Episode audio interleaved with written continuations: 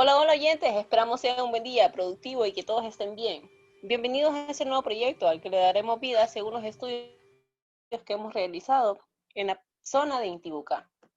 Para comenzar, tenemos como invitada a la señorita Ingrid Quintanilla, que nos va a estar acompañando, y mi persona, Blanca Irene Turcios, como parte del grupo número uno de la clase de Información, Educación y Comunicación en Nutrición, ejercida por la licenciada Arnel Suazo.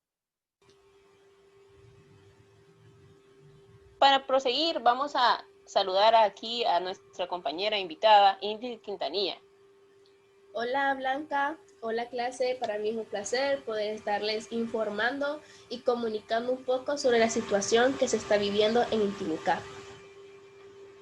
Muchas gracias compañera. Eh, para comenzar les voy a detallar un poco de la información que tenemos sobre esto y les voy a eh, dar un poquito de introducción. Eh, Intibucá es uno de los 18 departamentos de la República de Honduras, situado en la parte de occidente, y forma parte del corredor seco. Según los datos del Comisionado Nacional de los Derechos Humanos, CONADE, la sequía del corredor seco afecta a más de 170 mil familias del país. Por eso, se aconsejó al gobierno hondureño poner la crisis alimentaria como un tema principal en su agenda. Les traigo un ejemplo, y es de la señora Doris Cruz. Ella depende de su cosecha, y esta reveló para el diario La Prensa, si la gente no tiene para comer, menos tendrá cómo pagar lo que le prestaron para trabajar sus tierras. Es una realidad extrema la que se soporta en estas zonas, donde las cosechas son todo. Estas fueron las palabras de doña Doris Cruz. En Untibucá, la prevalencia de niños y niñas con desnutrición crónica es del 48.2%, y en donde la economía del hogar no alcanza para comprar la canasta básica, ya que el salario mínimo es de 6.791 empiras, y el costo de la canasta básica en las zonas rurales es 7.910 lempiras, prácticamente una diferencia garrafal para estas familias. La misión del alcalde y sus integrantes es velar por el desarrollo de los habitantes del municipio de Intibucá, promoviendo la educación, salud y el entorno del ambiente y el mejoramiento de la infraestructura y la actuación honesta y eficiente. El 53% de niñas y niños viven en hogares donde los ingresos no alcanzan para cubrir las necesidades nutricionales de los miembros de la familia que muchas veces son amplias. Y cerca del 60% de niños y niñas de las diferentes etnias viven en extrema pobreza. En estos pueblos, las expectativas de vida son menores debido a la falta de oportunidades de desarrollo real. Para esto, Ingrid Quintanilla, que nos va a seguir enriqueciendo nuestro conocimiento. Claro.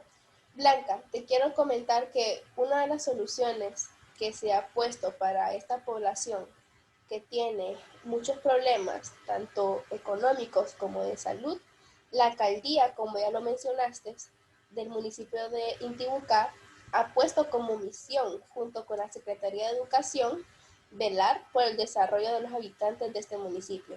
¿Con qué lo van a velar? Pues con la ley de alimentación escolar. ¿Cuál es su objetivo? Pues garantizar que el Estado de Honduras le pueda dar a todos estos niños y a todas estas niñas de manera adecuada la ración de alimentos nutricionales en todos los centros educativos públicos a nivel nacional y junto con el CESAL puedan trabajar para garantizar la alimentación y la salud óptima que estos niños necesitan en el territorio de Tibucar. Como vimos, y tú lo mencionaste, los niños son de los más afectados en esta población. Pero también hay gente y instituciones que están ayudando a esta población y no son del Estado.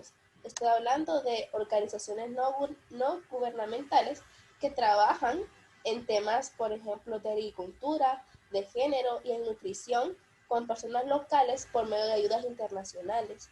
Así que vemos que esta población está en un foco de ayuda nacional y también internacional. Por ejemplo, se está aplicando proyectos como el proyecto de el proyecto Mujeres en Agricultura. Tiene como intervención eh, realizar estudios de investigación en las comunidades del departamento. El objetivo de, esta, de este proyecto es comprender cómo funciona la cadena de comercio y además evaluar el impacto de la participación de la mujer en el proceso de producción y la relación de, con la capacidad adquisitiva de los alimentos en el desarrollo nutricional de sus hogares. Nosotros como nutricionistas tenemos somos parte de la solución, tenemos las soluciones en nuestras manos. ¿Cuál es nuestro objetivo? Pues nuestro, objetivo es la educación en nutrición para esta población. En sí tenemos varios objetivos. Uno de ellos es identificar a las personas que se deben modificar ciertas conductas. ¿Para qué? Por ejemplo, para que puedan mejorar sus sus hábitos alimenticios para que puedan mejorar su estado de salud. En este caso estamos hablando de los niños. Vamos a tener como punto focal o objetivo primario a todas las madres de esta población para poder instruirlas en un nuevo, en un nuevo, en una nueva conducta alimenticia para que los, los hábitos alimenticios de sus hijos también puedan cambiar y sean diferentes y uno, se puedan prevenir enfermedades o dos, podamos combatir, combatir las enfermedades que ya tenemos presentes en el territorio. En, este caso, el propósito sería eh, dar consejos de alimentación a los, a los padres para que puedan cuidar mejor a sus hijos. La educación en nutrición tiene como didáctica y nutrición que es el arte y la metodología de poder transmitir conocimiento y también dar hábitos, herramientas técnicas en nutrición para el cambio o mejoramiento de una sociedad.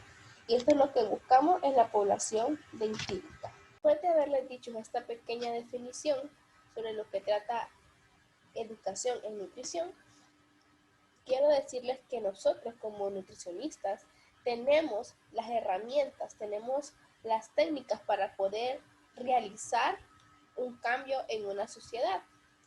Pero como ya vimos que esta población es muy afectada por factores externos como lo es la economía o el clima, nosotros no podemos brindar una solución eh, por medio de la educación o de la comunicación a estos factores. Pero lo que sí podemos hacer es poder abarcar aquellos factores internos como lo son la motivación, el conocimiento, la autoestima, las preferencias o las destrezas. ¿A qué me refiero con esto? Podemos motivar a aquellas madres a que puedan reconocer los síntomas o las características que tienen sus hijos o incluso el vecinito o el hijo de la comadre para que puedan detectar a tiempo lo que es una desnutrición. El conocimiento que puedan tener eh, de cómo elaborar un alimento rico en vitaminas, rico en nutrientes que le vayan a beneficiar al, al niño. También en autoestima para que se sientan capaces de poder realizar todos estos cambios que van a hacerle a su vida, porque no es fácil, sabemos de que son una, son una población que tienen cultura, tienen eh, tradiciones muy, muy arraigadas y que las instrucciones que le pueda dar una persona desconocida que no esté viviendo en ese territorio puede ser un poco drástico. Entonces queremos motivarlos a que puedan tomar estas decisiones que son de mucha importancia para toda su población. Además, queremos llevarles un diseño que sea un diseño del mensaje que sea muy práctico, que sea bien visual, que sea eh, sencillo, que sea em, eficaz, que podamos transmitirle los conocimientos y las herramientas a los padres o a los encargados de estos niños. También pueden ir involucrados el patronato o pueden ir involucrado alguna persona que esté en un centro de salud eh, asistiendo y que puedan ayudar a esta población que son los niños. ¿verdad? Entonces, esto es lo que buscamos con nuestro protocolo de investigación o de intervención nutricional, que es poder abarcar todos aquellos factores internos que donde sí podemos apoyar, que son la educación y nutrición, y queremos llegar a esta población para realizar cambios notorios, ¿verdad? Entonces, espero les haya gustado. Muchas gracias. Muchas gracias Ingrid por esta información que nos ayuda a abrir los ojos y también nos enriquece en conocimiento. Y gracias a nuestros oyentes que fueron quienes nos acompañaron durante esta plática. Muchas gracias.